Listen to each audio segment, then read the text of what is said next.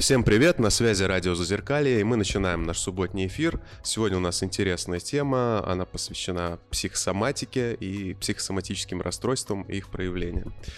Для начала представлю тех из участников, которые у нас сегодня есть. Это Миша Ларсов, это Наташа.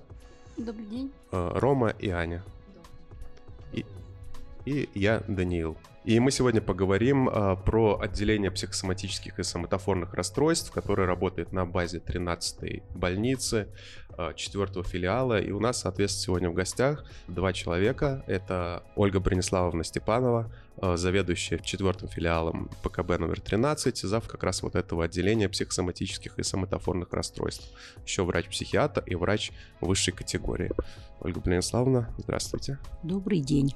Второй наш сегодняшний гость – это Татьяна Васильевна Ломова, клинический психолог с 20-летним стажем, тоже стояла у истоков клиники, и они вместе с Ольгой Брониславовной, собственно, в этой клинике и работают. Татьяна Васильевна, здравствуйте. Здравствуйте. Ну и давайте тогда сразу с места в карьер. Расскажите тогда просто чуть-чуть о том, как и почему появилось отделение.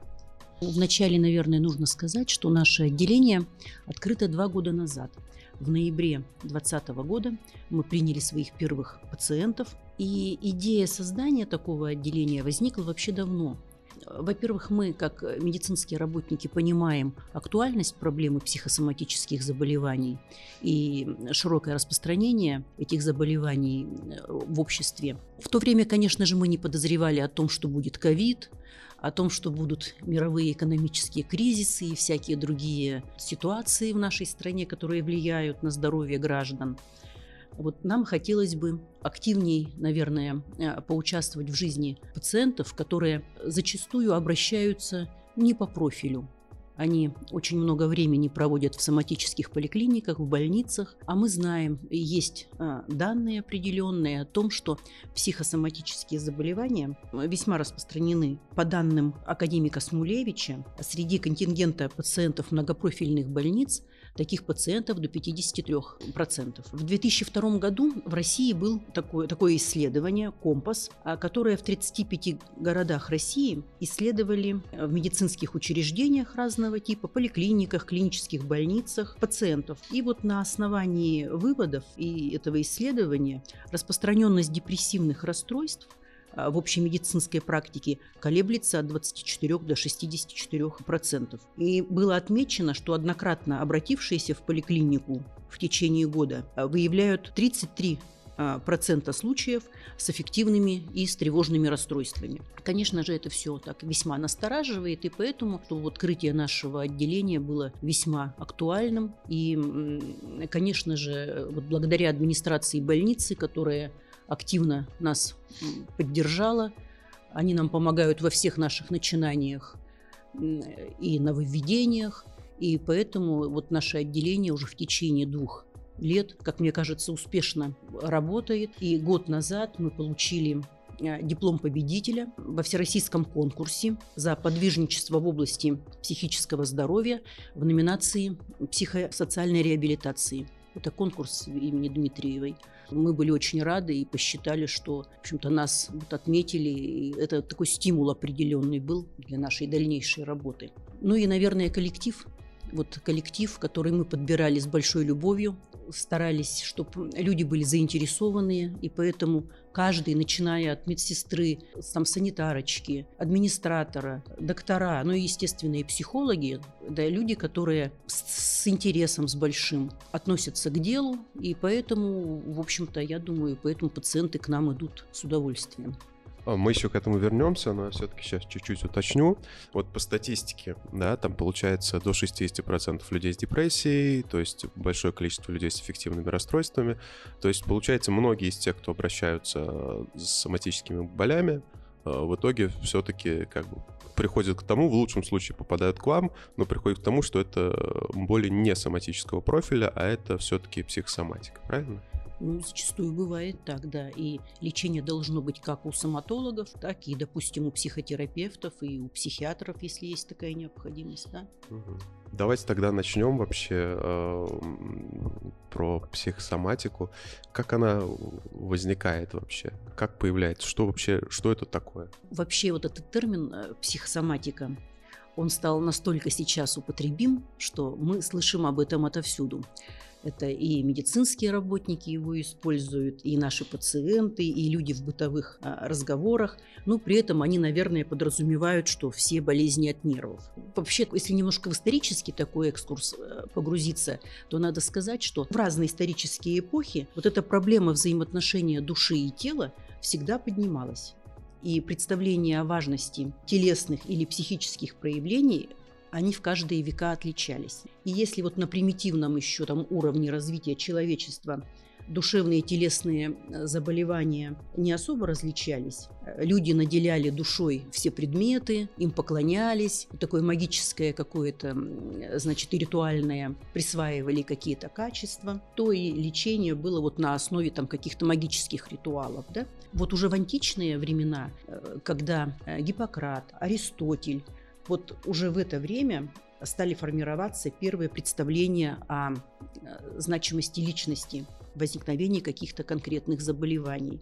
Тогда уже появились такие мысли, что если заболела какая-то часть тела, значит не обошлось без изменений в душе. Переживаете в душе, получите какой-то отклик в теле. Вот если мы люди все социальные, мы соблюдаем социальные а, рамки и можем эмоции держать в себе, да, то на теле это скрыть невозможно. Болезнь все равно себя проявит какой-то телесной болячкой. Ну и уже вот в XIX веке а, когда наши великие врачи, ученые, там уже и Боткин, и Сеченов, и Бехтерев, вот уже ими вводился термин психосоматика. Ну а уже со второй половины 20 века, когда психосоматические заболевания стали такой патологией современной цивилизации, конечно же, этот вопрос такой приобрел еще большую актуальность. По мере человеческого развития нагрузки э, на человека э, меняются. И не придумано никаких защитных механизмов, и теперь вот умение приспособиться к внешней среде зависит от психических возможностей личности человека гораздо больше, чем от его физических каких-то данных, да, от скорости бега, там, да, от объема бицепса. Насколько человек психически устойчив, настолько он, может быть, лучше приспосабливается ко всем изменениям, которые в жизни происходят. Ну, невозможно вообще отрицать, что последние годы э, уровень стресса вырос многократно, и существуют такие вот определения, наверное, каждое сомати... Э, психосоматическое заболевание, оно системно, оно не определяется или физическим состоянием, или психологическим, или психическим э, состоянием, не наследственными какими-то факторами, а это вот как раз взаимодействие всех факторов вместе, которые формируют данный вид заболеваний. Вот если коротко, то, наверное, так. Если мы говорим о комплексе методов, если мы говорим о комплексе факторов, я тоже долго ходил по врачам и долго вот старался узнать, как все это работает, и до сих пор там узнаю во многом с помощью там, психотерапевтических методов. Там же история, как я понимаю, про отличение психосоматики или соматики, что даже если это, допустим, начиналось все с какого-то стресса, то в какой-то момент это все равно может, например, вылезти в, соматику, и которую уже невозможно лечить только психологическими методами, и уже нужны врачи соматических профилей. И верно это или нет? И вообще, как отличить психосоматическое заболевание от уже соматики, которое вот уже нужно обращаться уже к определенному врачу? Вообще на первых этапах, конечно, различить бывает достаточно сложно, потому что когда у человека а, возникает, например, паническая атака первый раз, да, и он в состоянии тревоги, стресса, и возникает очень много соматических симптомов. Это и сердцебиение, это ощущение нехватки воздуха, это онемение рук и ног. И, конечно же, у человека полная уверенность, что у него что-то не в порядке с сердцем или же там с нервной системой. И в первую очередь он сразу же идет в поликлинику и обращается к врачам соматической сети. Да? А врачам в поликлиниках за множеством вот этих жалоб очень сложно бывает сразу выделить вот этот депрессивный, тревожный компонент, эм, какие-то проявления соматоформных расстройств да, или расстройств адаптации. И поэтому какое-то время еще пациент э, находится э, вот в рамках поликлиники и получает лечение там. Да? Но часто бывает так, что пациенты сами улавливают вот эту вот связь между уровнем стресса и какими-то телесными реакциями.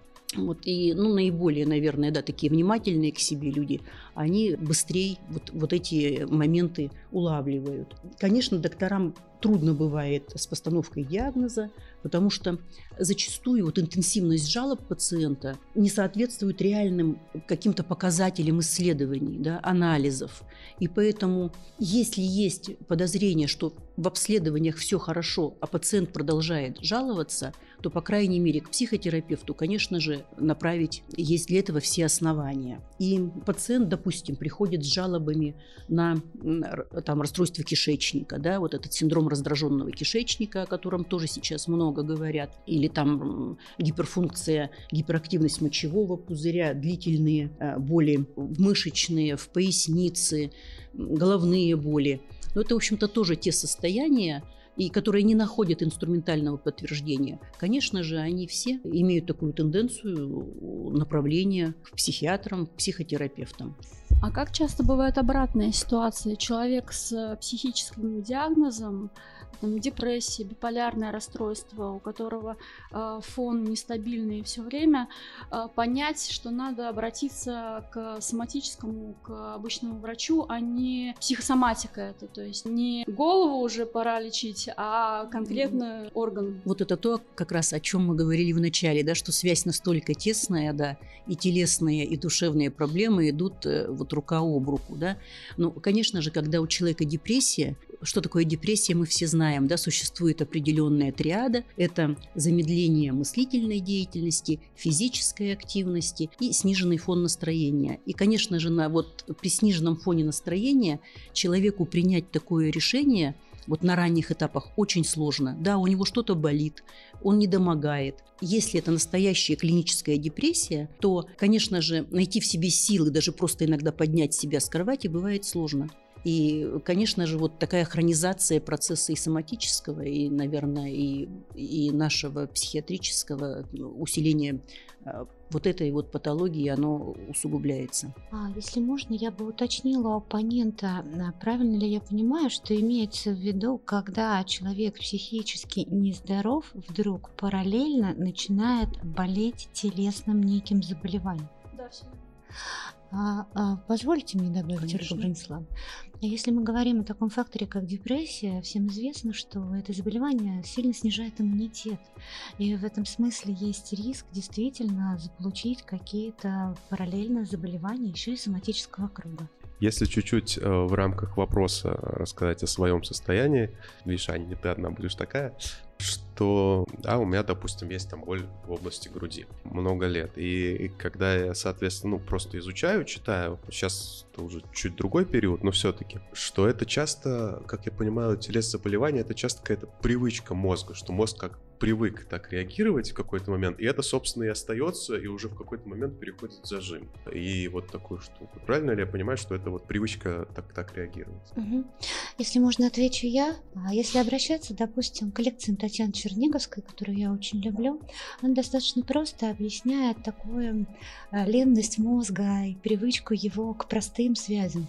Соответственно, если связь уже сформировалась по принципу стимул-реакции, она, вероятнее всего, будет поддерживаться в неизменном виде, пока мы не приложим к этому определенные усилия.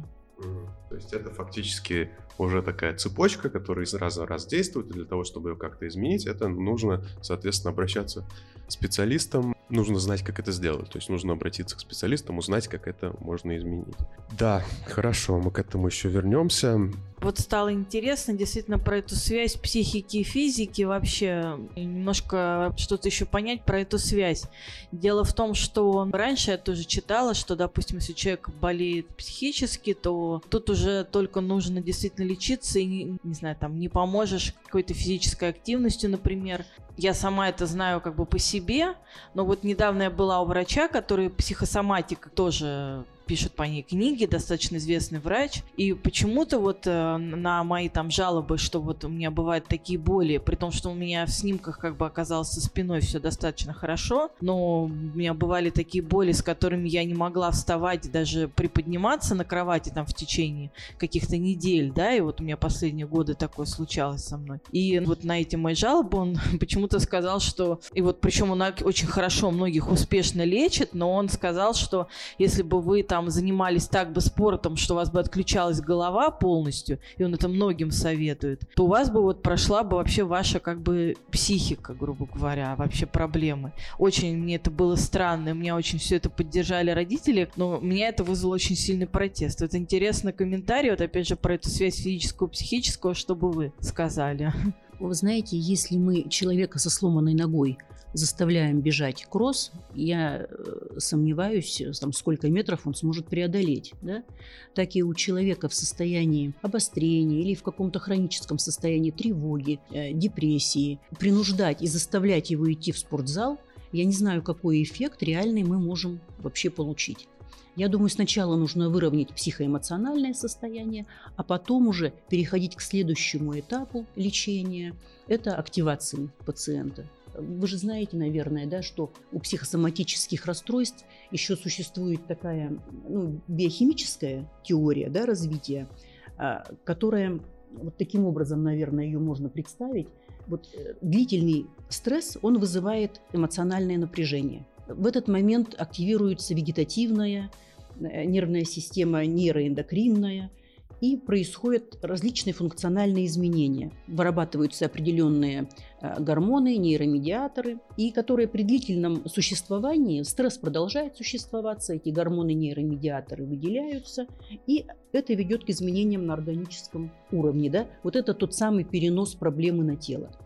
Я бы хотел немножко про свою историю рассказать и узнать, что это такое самое происходило. Удаленный довольно промежуток времени.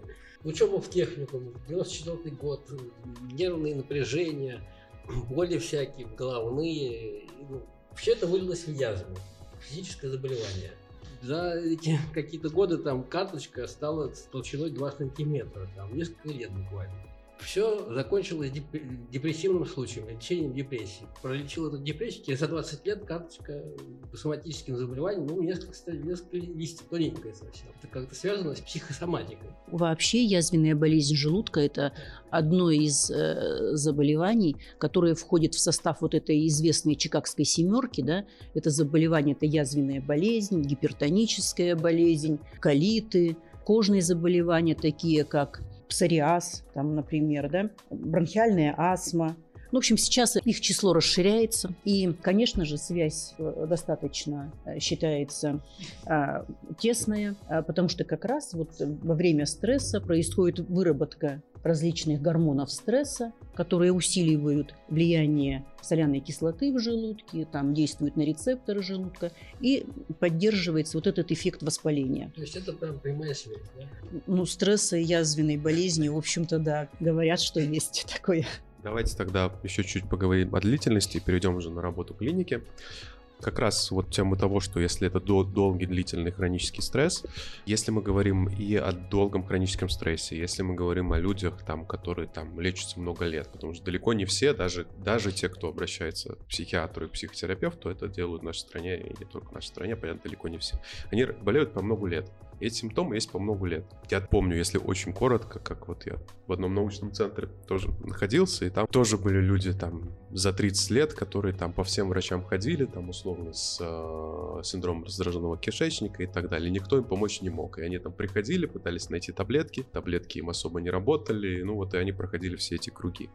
Поэтому, собственно, вопрос про длительность. Если человек уже болеет э, много лет, то снижается ли как-то вероятность у него выздоровления? Как правило, к нам в отделение обращаются пациенты уже с длительным хроническим течением заболеваний, да, потому что на первых этапах есть несколько причин, по которым они сразу не попадают а, в руки психотерапевтов или психиатров. Да. Ну и самое главное, наверное, это опасаясь стигматизации. Это, в общем-то, самый такой больной, наверное, вопрос. И они посещают специалистов разного профиля и редко обращаются к психиатрам, многократно обследуются, хронизируют свое состояние, что влияет в дальнейшем и на сроки лечения, ну и на течение заболевания. Эти пациенты часто вызывают скорую помощь, э, они ходят по частным клиникам, пока в конце концов, вот может быть действительно не находится человек, специалист, который говорит, а не показаться ли вообще вам психиатру. И лечение таких пациентов, ну оно в принципе никак не отличается, может быть, от э, тех пациентов, которые на более ранних сроках приходят.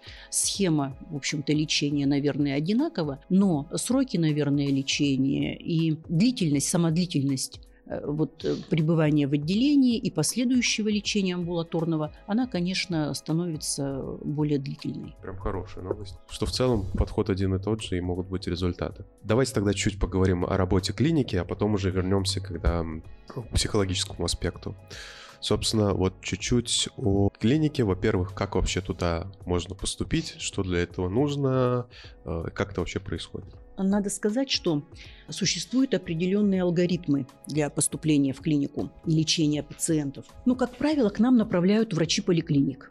Вот на первых этапах особенно, когда мы открылись, да, мы проводим большую работу, проводим дни открытых дверей, приглашаем к себе специалистов разного профиля. Сами выезжаем в городские поликлиники для того, чтобы рассказать о нашем отделении, тем самым облегчить работу врачей поликлиник. Вот на первых этапах в основном, да, поток был сформирован из э, пациентов, направленных из соматики, да. Но потом уже с течением времени вот это наше любимое сарафанное радио уже работает, э, пациенты могут прийти к нам и по самообращению, по предварительной записи. Вначале пациент попадает на предварительный осмотр, доктор его обследует, собирает анамнез, ну и решает вопрос, вообще этот пациент с психосоматикой, это не какое-то более, может быть, э, тяжелое психическое заболевание, одной, одними из симптомами которых являются вот жалобы там, соматического характера, потому что такое тоже не исключается. Да? А врач изучает анализы, которые э, приносит пациент с собой, да, и принимает решение, подходит ли этот пациент для реабилитационной программы. Нет ли противопоказаний для пребывания в нашем отделении, потому что противопоказания, естественно, тоже существуют. Да? Мы не берем пациентов с зависимостью там, от алкоголя, от психоактивных веществ. Мы не берем пациентов при наличии острых психотических расстройств, бреда, галлюцинаций, потому что такие пациенты, ну, как мы понимаем, всегда, допустим, в групповой работе могут быть, ну, не очень эффективны, и помощь э, им такая существенная может быть и не оказана, да. А не берем пациентов с суицидальными тенденциями, потому что тогда вся работа с психологом смысла не имеет. Эти пациенты должны наблюдаться все-таки у психиатра и отдельно лечить свое а, острое психическое расстройство уже по месту жительства. Мы принимаем пациентов э, с депрессивными, тревожно-депрессивными, астеническими расстройствами. Вот с той самой чикагской семеркой, да, когда язвенная болезнь, когда синдром раздраженного кишечника – бронхиальная астма. Но мы, э, в общем-то, так строим работу, что мы идем параллельно с стоматологами. Мы никогда не э, говорим, что прекратите лечиться там, а приходите только к нам. Ни в коем случае. Вот это общая такая комплексная а, работа психиатров, психотерапевтического всего блока и психологов, и, конечно же, врачей общей практики. Вот это дает лучший результат, наверное у отделения есть э, сайт, и я прям очень был в хорошем смысле поражен, потому что там вот все это очень структурно написано, и кто может обращаться, в каких состояниях, и э, как проявляются там, допустим, соматофорные расстройства, по-моему, даже конверсионные. То есть в дополнение к словам э, Ольги Брониславовны можно зайти на их сайт и тоже там посмотреть информацию, если вдруг э, захочется чуть-чуть побольше. Ну да, потому что в рамках вот одной передачи э, все осветить, наверное, это невозможно. Да, тема на самом деле просто огромная.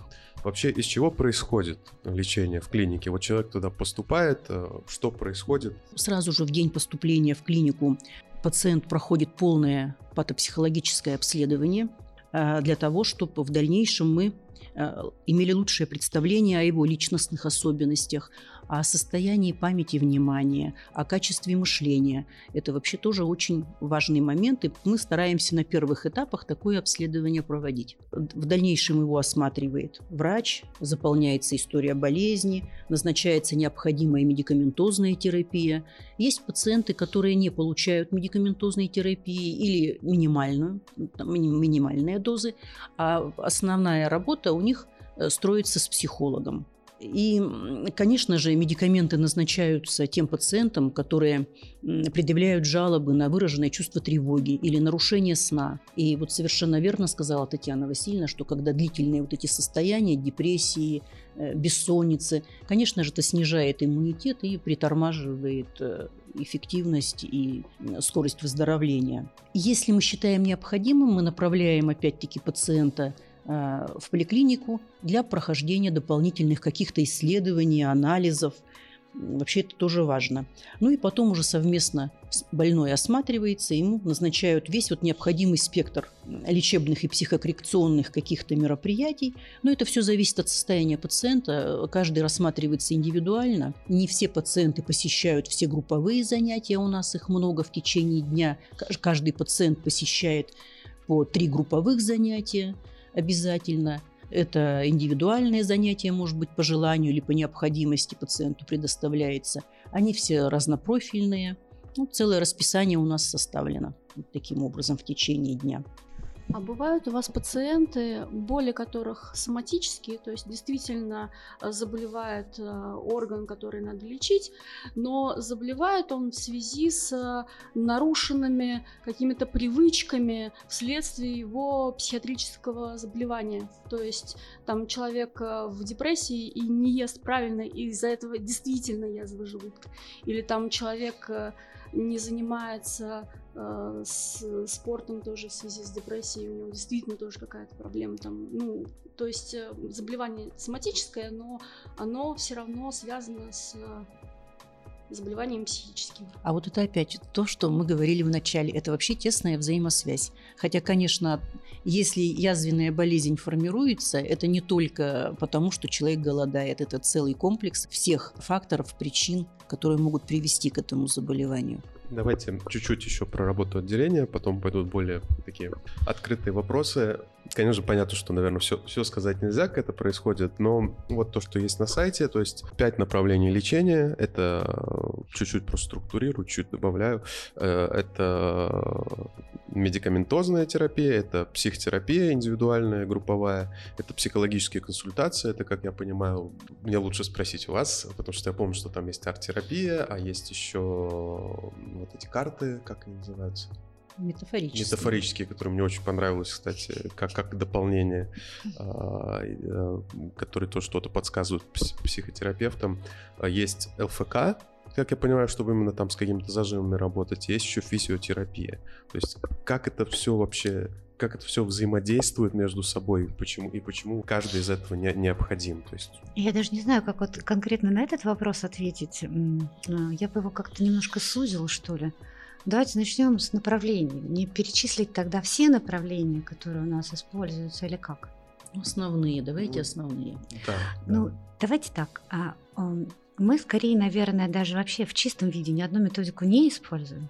Мы используем некий интегративный подход, где инструменты и методики из разных школ внедряются в процесс в зависимости от необходимости. Да? И, соответственно, как вы сказали, мы используем большой спектр арт-терапевтических техник, разных и в зависимости от задачи. Мы используем э, кусочки когнитивно-поведенческой терапии, экзистенциальной, гумани- гуманистической, видеотерапия, библиотерапия. Это туда же в арт-терапию, то, что, о чем вы говорите. Значит, Значит, терапия с рядовым воздействием, логотерапия, нейрокогнитивные э, варианты тренингов и даже интерактивные способы обучения. Даже так. То есть у нас спектр очень большой.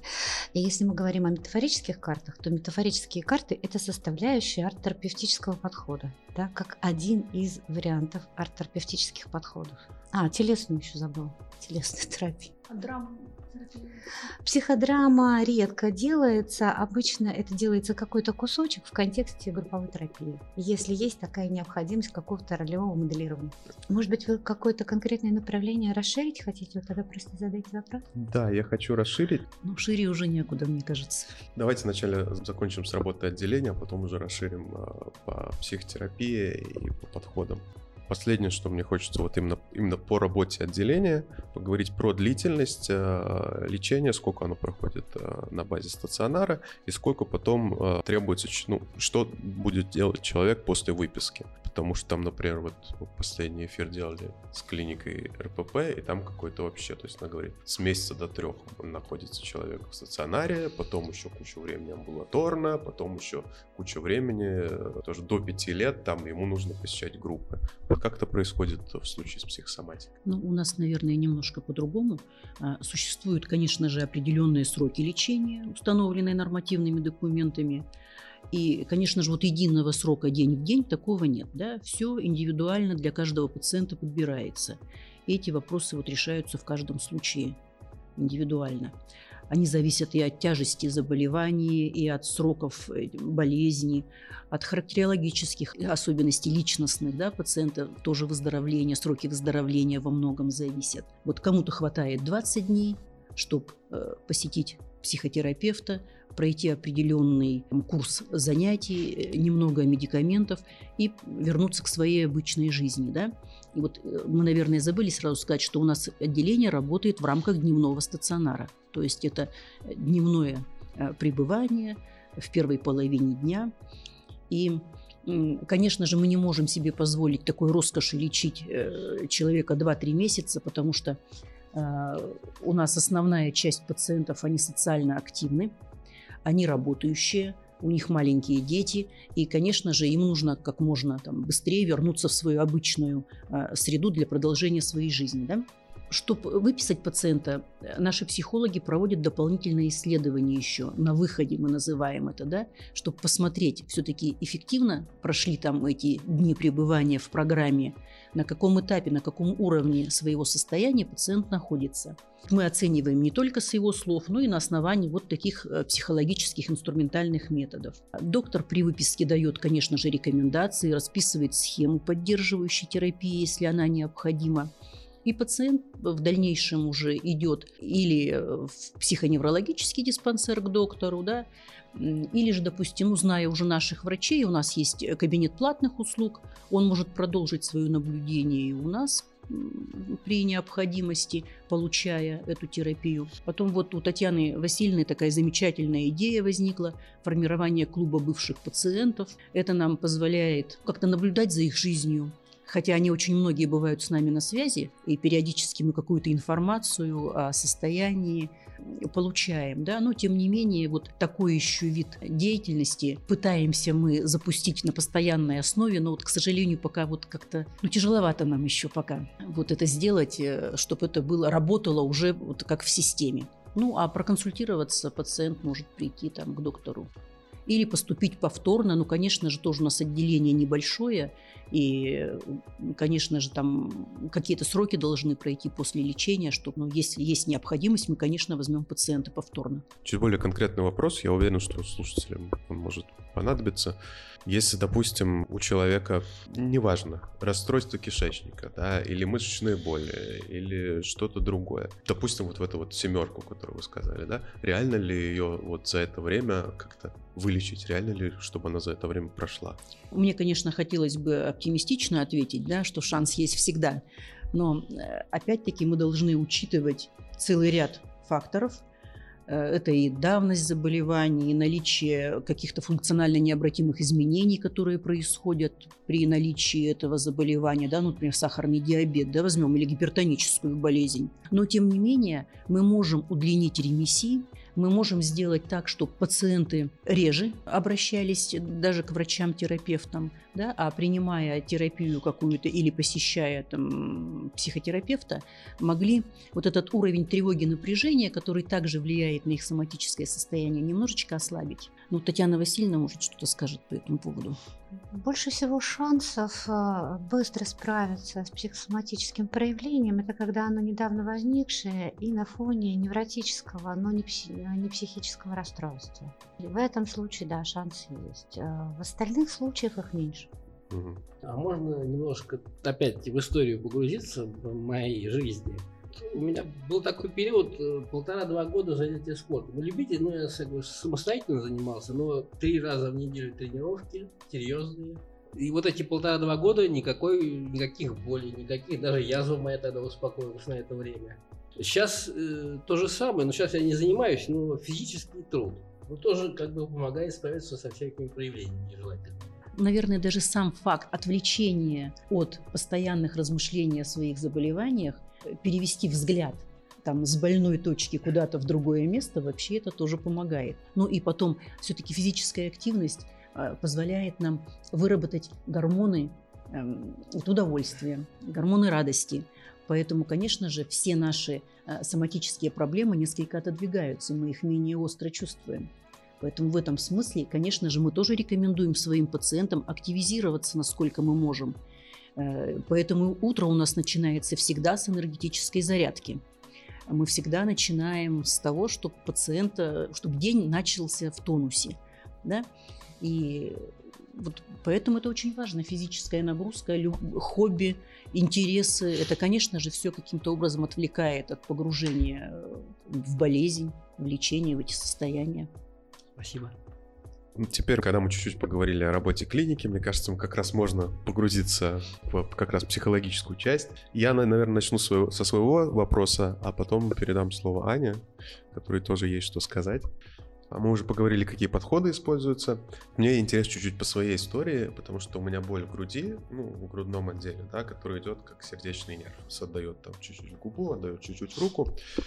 И, собственно, я много что пробовал, потому что тоже там заболел уже много-много лет назад, впервые обратился к психиатру, э, психотерапевту. И тот период, в котором я сейчас, у меня есть какое-то, не знаю, сильное предположение, что это во многом потому что какие-то обычные способы типа КПТ особо вообще, вообще ничего не дают.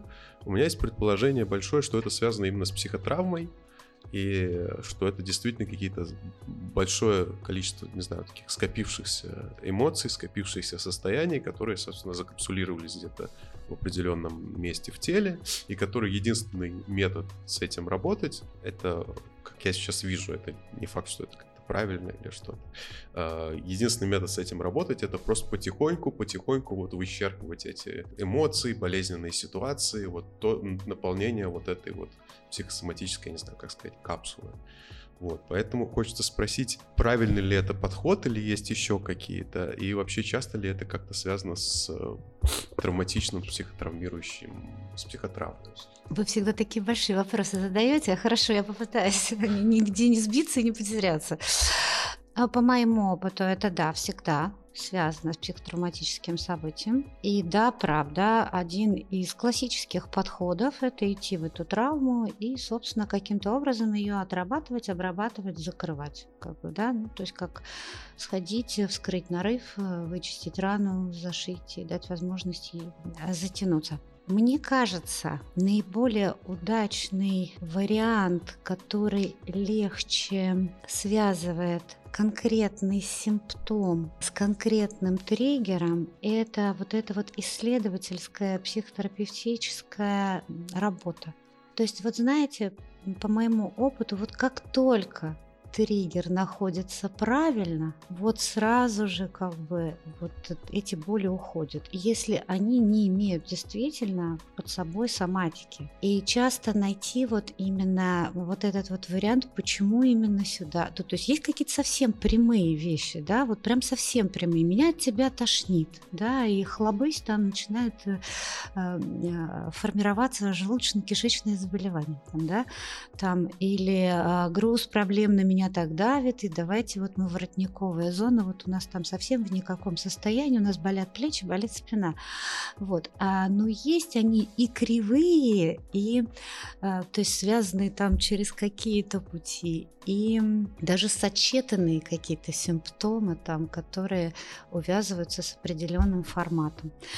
Я даже не знаю, как это легче и проще объяснить для наших слушателей – ну, наверное, так. Можно я скажу с точки зрения психологии, а, значит, что такое психосоматика? Невозможность правильно обработать стрессовую ситуацию, принять, пережить и отпустить. И навыки эти, они как бы формируются в семье в детстве. Итак, переживание – это не в смысле страдания. То, что я говорю, принять, пережить и отпустить, то есть пережить – это не значит страдать. Человек, умеющий правильно переживать и не умеющий правильно переживать, страдает одинаково больно. И тому и другому плохо. Разница лишь в том, что один, когда переживает боль, уходит, а другой может застревать в ней на долгое время. Это очень тонкий механизм, определить его можно таким образом. Если спросить человека, о чем он грустит или о чем он плачет, то по ответу можно понять, переживание идет правильно или переживание идет патологически. Сейчас поясню. Если человек говорит, я плачу, потому почему это случилось со мной, как это вообще могло со мной произойти, ищет виноватого, это значит, он застрял. То есть вот такое переживание, оно нормально только на первом этапе отработки ситуации. И этот первый этап не может, ну, нежелательно, чтобы длился больше там нескольких недель. Ну или нескольких месяцев уже на крайний случай. Если человек плачет о том, что он скучает, и ему не хватает того человека, которого он потерял, или он э, переживает о том, что после того, что случилось, новое качество жизни не очень его устраивает, и ему пока как-то не удается это обустроить подобным образом, да, то получается, он переживает в правильном направлении, в сторону отпускания. И получается, как только вопрос «зачем?» я застрял, как только вопрос «что с этим сделать, чтобы научиться жить в новых условиях?», значит, все происходит нормально. И вот тот самый человек, который в первом случае застревает надолго, это чаще всего детки, которым не предоставили в детстве опыт взаимодействия с эмоциями. Мне хотелось бы спросить э, по поводу арт-терапии, в первую очередь по поводу библиотерапии, как работает, какую литературу в основном берете. Я просто никогда не занималась библиотерапией, мне интересно, как это вот с психосоматическими расстройствами. А, выбираешь книгу, которая, как тебе кажется, имеет надлежащее содержание для той группы, которая на сегодняшний день у тебя есть. А поскольку я с ними взаимодействую часто, да, то читая что-то, я предполагаю, что вот эта книга могла бы быть интересна всем. Последняя книга, которую мы разбирали, э, Роза Эгер. Ева Эгер. Э, да, Ева, Ева Эгер. Выбор или... Выбор. И вторая книга. Да. Дар. Да, совершенно верно. Извините, информации много, поэтому периодически все из головы вылетает. А, вот. И когда, соответственно, я читаю что-то, что мне кажется интересным, или вижу фильм, который мне кажется интересным, я его просто фиксирую в отдельном блокноте, и потом мы выбираем. Это один раз в месяц только делается. То есть это не то, чтобы это там у нас в повседневной практике. Это делается один раз в месяц. И вот, соответственно, для того, чтобы обсуждать какую-то книгу, как минимум надо иметь о ней представление. Мы просто говорим, что если вам интересно было бы, да, и мы предлагаем вам прочитать и обсудить такого-то числа. Еще вот такой вопрос возник, а есть ли э, психосоматические санатории, потому что, наверное, бассейны, массажи, иглоукалывание, оно тоже как-то способствует э, э, лечению пациента? Ну, мы про такие не слышали санатории. Э, Хотя вот, было бы здорово. Да, ну, я думаю, и обычный санаторий на худой конец тут был кстати, да. Но вот поэтому мы в своем отделении пытаемся создать такие санаторий. комфортные условия для пациентов, э, условия пребывания. У нас не очень похоже на психиатрическую больницу. Там как-то совсем не похоже. Совсем не похоже, да. Там все выстроено по-другому. Поэтому пациенты, попадая туда, чувствуют себя спокойно, комфортно и с удовольствием вообще приходят. Можно тоже задать тогда свой некоторый частный вопрос. Вот мы говорили тоже и Дань спрашивала по поводу вот длительного стресса, вот по поводу того, как можно переживать, да, вот мы обсуждали. И у меня вопрос такой, если вот этот случай такого длительного травмирующего переживания, да, он был где-то в подростковом возрасте, например, много лет назад, с тех еще там пор э, все уже болит, э, и, допустим, это уже вроде бы уже переживание исчерпано, да, но вот я, например, сейчас даже работаю с психологом, но у меня даже не было мысли там касаться переживаний тех лет, например, потому что они уже исчерпались.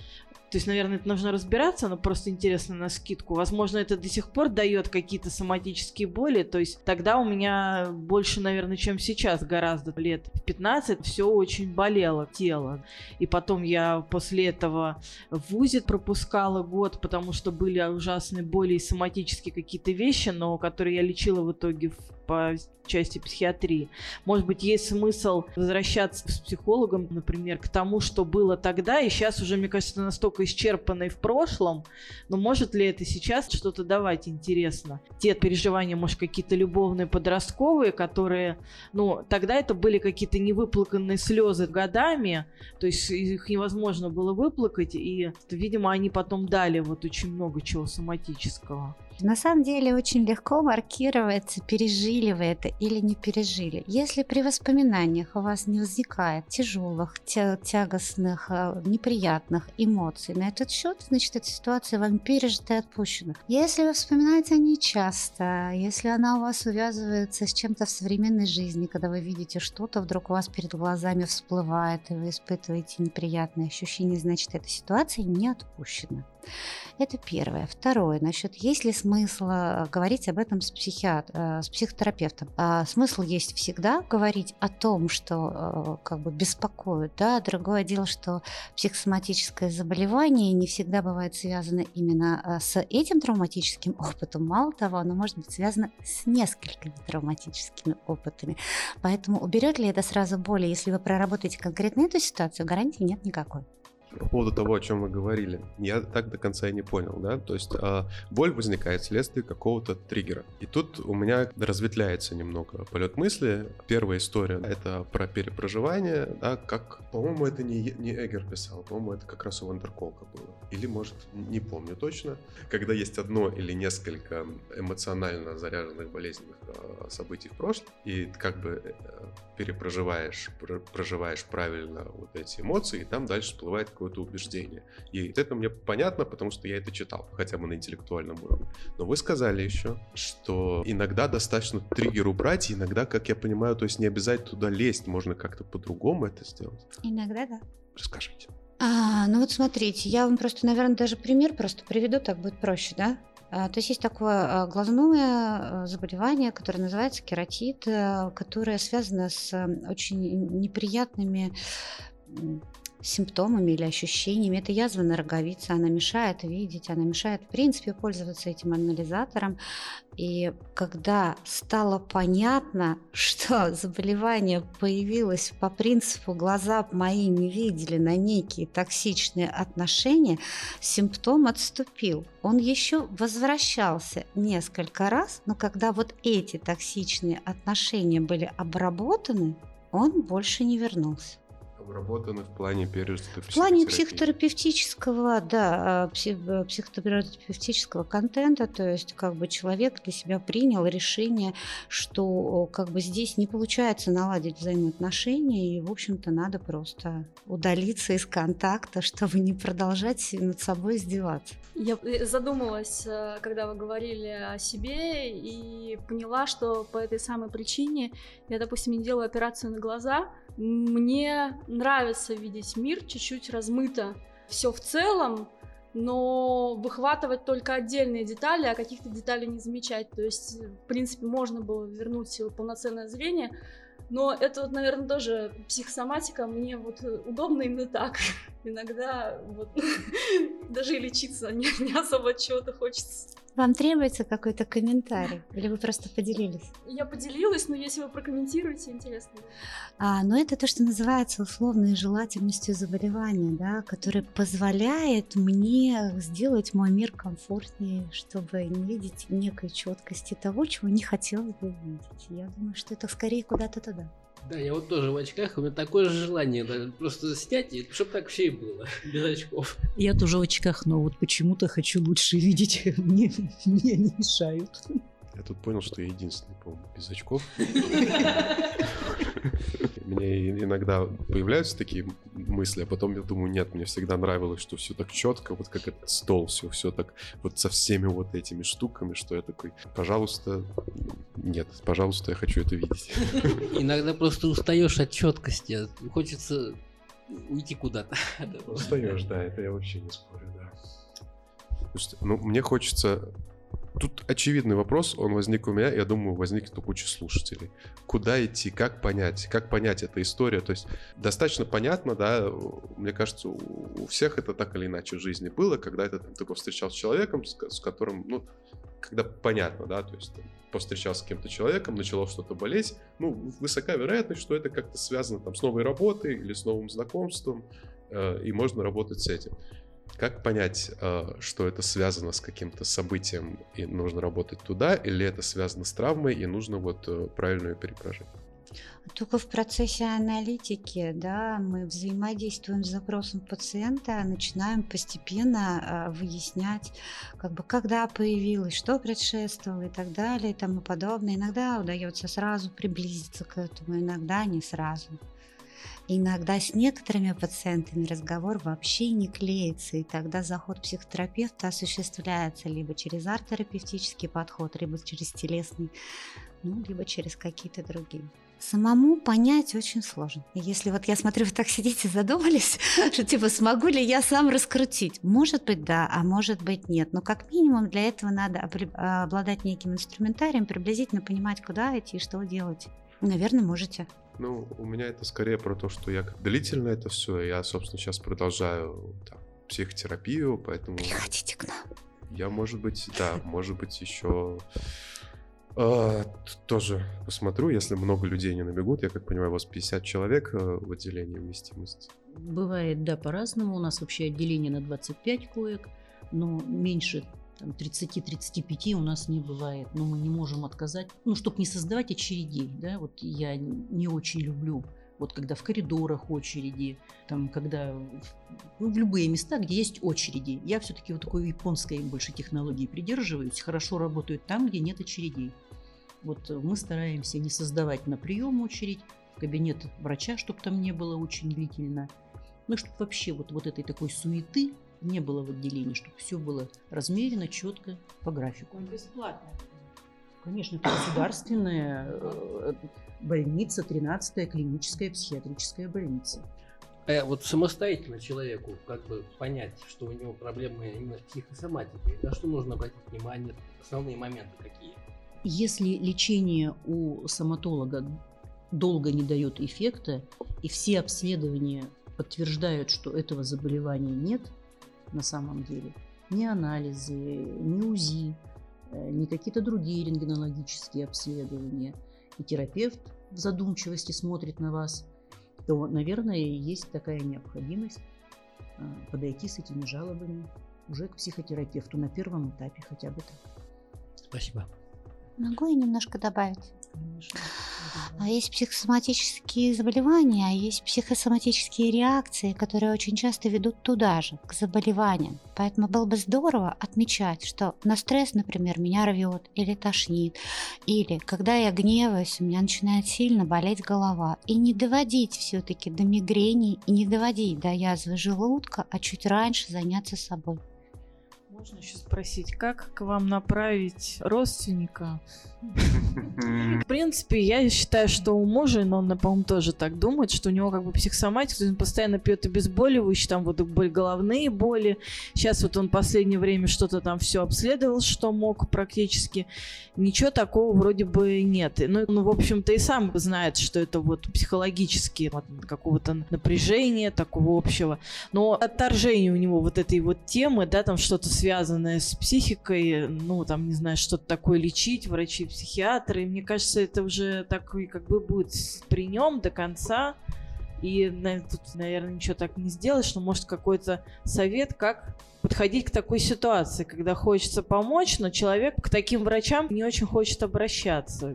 Хотя уже там он годами пьет, вот просто постоянно против головной боли, вот просто обезболивающий и на нем живет. Угу. Первое, что я как психолог а, хотела бы сказать, да, что вот это вот а, вариант не дам уйти от просветления, да, или, а, как это сказать, догнать и помочь, но это не самый хороший вариант. Поэтому если человек не хочет, ему не надо, как бы Психотерапия – это тот аспект, который не помогает, если у человека нет к этому мотивации. А если только на одних препаратах, тогда нет необходимости в наше отделение обращаться, можно обратиться в ПНД. Суркова. Ну, или, ну, давайте я смягчу. Я, как психиатр я смягчу. Э, ну, или в любую клинику, где ведется психиатрический э, прием, наверное, тогда таким образом. Или клиника неврозов других вариантов у нас, по-моему, не остается, куда обращаться. Я, конечно, могу оставить наш телефон для записи таких пациентов, но тут же опять нужно сказать, что люди к болезням относятся по-разному. Вот э, та стигматизация, о которой мы вначале говорили, да, что э, наша страна и вообще вот в ментальности в нашей, что ли, заложены вот такие э, качества осуждения, боязни психиатрических э, проблем, да, и мы э, стараемся справляться со всем сами. И вот э, даже при воспитании детей говорят, не жалуйся, э, тебе надо там преодолеть, ты можешь сам, ты должен сам. И вот поэтому формируется вот такая тенденция не видеть болезнь, долго ее не замечать, пока там вот уже там чего-то не случится, да. Ну и кто-то приспосабливается к болезни, эм, реагирует по-разному. Для кого-то болезнь приносит вторичную выгоду, да, это тоже известный факт, который используют люди вообще в своей жизни. Ну и поэтому каждый человек решает для себя вот этот вопрос. Ему надо выздоравливать или подождать. Ну, если это стигма, нужно пытаться ее снимать, может быть, как-то с подспудной. Там не говорю, что с, с молотком стоять, ну как-то. Может, можно пытаться ну, повлиять на эту стигму. Ну вот вам Татьяна Васильевна да, уже сказала, если попросит, повлияете. А-а-а. Не попросит, пусть болеет. А для этих целей у нас есть психообразовательные тренинги, которые, в частности, помогают людям справляться и с этой задачей захотелось вставить свой комментарий. Я тут задумалась, что если заболевание чисто психиатрическое, то вторичные выгоды для пациентов может быть немножко больше в том плане, что там какие-то вот свои особенности, человек вот начинает над них подсаживаться. А если есть именно соматический фактор, то это тот самый правильный звоночек, который чаще, наверное, заставит обратиться к врачу и что-то начать лечить. То есть э, это не только плохо, но и, наверное, в каких-то отдельных э, случаях даже хорошо, что обратиться и лечиться. Ну да, хотя бы куда-нибудь. А можно я еще пару слов скажу об условной желательности? Вообще интересная невероятная тема. То есть э, есть такая категория людей, которые, несмотря на то, что даже приходят, все-таки на каком-то этапе отказываются самостоятельно лечиться. Почему? Потому что у них есть ощущение, что вот то, что они получают сегодня как бонус за свое заболевание, ну, например, тепло близких, их участие, их заботу, а, как бы они не готовы потерять, им как бы легче легче остаться больным, нежели потерять это. И фактически не всегда можно их убедить в том, что качество жизни после излечения будет лучше, чем сейчас. То есть доказательств у нас нет, поэтому некоторые принимают осознанное решение оставаться на каком-то уровне. То есть, но с другой стороны, в этом тоже есть определенный плюс. Они принимают ответственные решения в процессе психотерапии, что да, я оставляю это заболевание, чтобы тарам-пам-пам. И это все равно улучшает существование даже в прежнем качестве жизни по той простой причине, что это ответственный выбор самого человека. Но это так же, как если э, кто-то читал как бы про э, Ницше, то, собственно, он не стал излечивать свои мигрени, потому что только после них них он мог писать те книги, которые его удовлетворяли. Наверное, лень и привычки некоторые имеют э, тоже какое-то значение. То есть человек привык функционировать э, тем или иным образом, ему сложно перестроиться в другую жизнь. А, да, вот здесь соглашусь абсолютно, потому что изменения некоторых пугают гораздо больше, чем заболевания. Я недавно смотрел такую передачу с таким умным, таким хорошим э, психотерапевтом. И там большая ее часть э, была посвящена истории там, про наркотические, алкогольные зависимости, про систему 12 шагов и все остальное. И он говорил, что чаще всего, если человек там не хочет условно лечиться от алкоголизма, его там просят, он не хочет. Да? Чаще всего начинается все с потерь. Вот когда начинаются какие-то серьезные потери, там с работой, с, ну, понятно, со здоровьем, с отношениями и так далее, вот тогда человек может, если он до этого не хотел, тогда может как бы решиться на начало лечения. Вот просто... Как огромный границ. Просто мне это понятно и по себе прошлому, и по там, родителям, и мне кажется, просто это в тему. По вопросам. Первый про очереди. То есть, если мест не очень много, то, по идее же, должны быть какие-то очереди. У нас существует э, эта очередь, предварительная запись, но она в течение недели. На, если, допустим, мы узнаем, пациент отказывается там, от э, предварительного осмотра или от поступления, мы тут же на его место приглашаем следующего. У нас есть администратор, который занимается этими вопросами, и поэтому это урегулированный совершенно вопрос. Хорошо. Очень много, да, вот в тех же книгах, ну, у Эгер меньше, вот Вандерколка мы обсуждали на консультации вот «Дне открытых дверей», вот, там с одним из психологов. И сейчас же действительно там очень много историй про EMDR, про терапию принятия ответственности, сфокусированную на травме, про там всякие схемы терапии, про терапию семейной систем. Это к чему я все это перечисление? Потому что вот именно при работе с психосоматикой нужны ли вот все такие достаточно сложные, иногда дорогостоящие э, методы? Или, в принципе, можно, если знать, что делать, можно, собственно, использовать что-то как в отделении? А, я думаю, использовать для лечения психосоматики можно много что. Вообще не обязательно использовать даже весь тот спектр, который есть у нас. А, просто а, для, мы его организовали для того, чтобы это происходило как, бы, как можно более эффективнее, с меньшими временными затратами да, как бы вот поэтому такой комплекс. Вот, в принципе, человек, ходя к какому-то психотерапевту, если этот психотерапевт действительно знает, что делает, у него есть все шансы этот вопрос разрешить и так. Что касается специальных каких-то методов, я вообще не сторонница использования узконаправленно некого одного метода, потому что люди все разные, с разным опытом, с разными симптомами, с разной личностью, с, разной, с разными даже ресурсами психики, да, и один тот тот же метод абсолютно точно не может подойти всем, даже если он дорогостоящий, замечательный и очень модный. Вот. Э, и именно поэтому вот э, мы э, берем вот этот интегративный подход, который нам кажется наиболее эффективным. И что еще замечательно в нашей программе, то, что подход у нас не только комплексный, но и индивидуальный. Да, это очень... По-моему, вы получили удовлетворение. Да. Мне понравился ответ, да. Всегда ли можно вылечиться от, от какого-то психосоматического расстройства? Всегда ли это вообще возможно? Ну, наверное, не всегда. Очень много есть э, факторов, которые могут влиять на успех или неуспех конечного вот результата.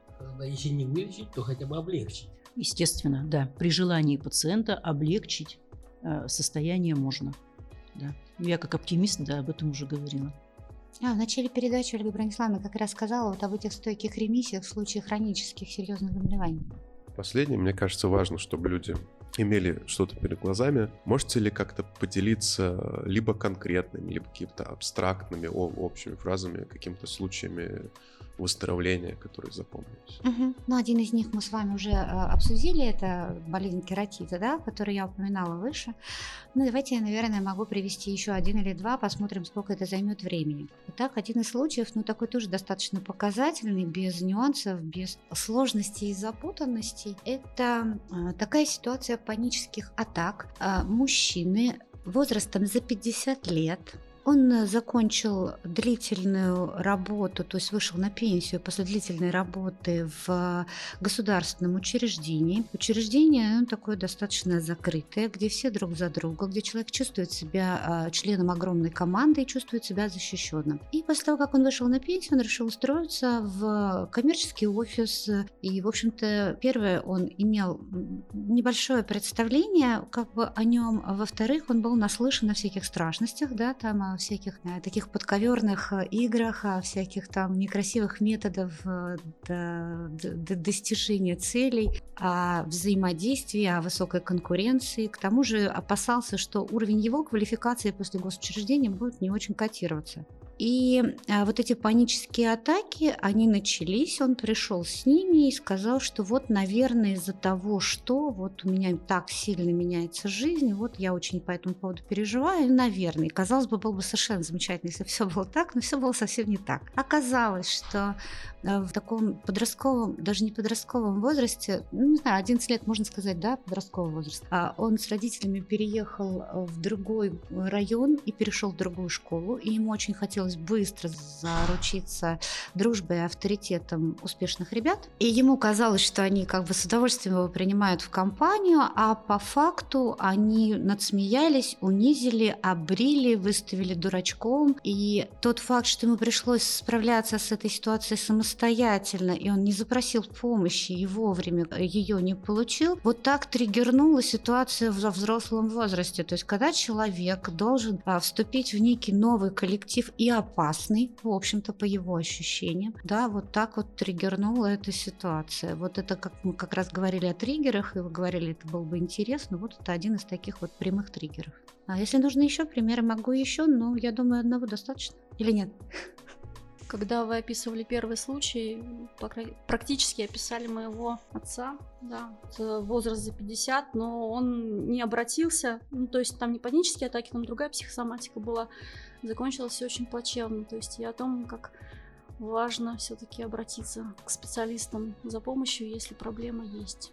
Ребенку важно обратиться за помощью к родителям. Другое дело, что не все родители могут эту помощь оказать правильно.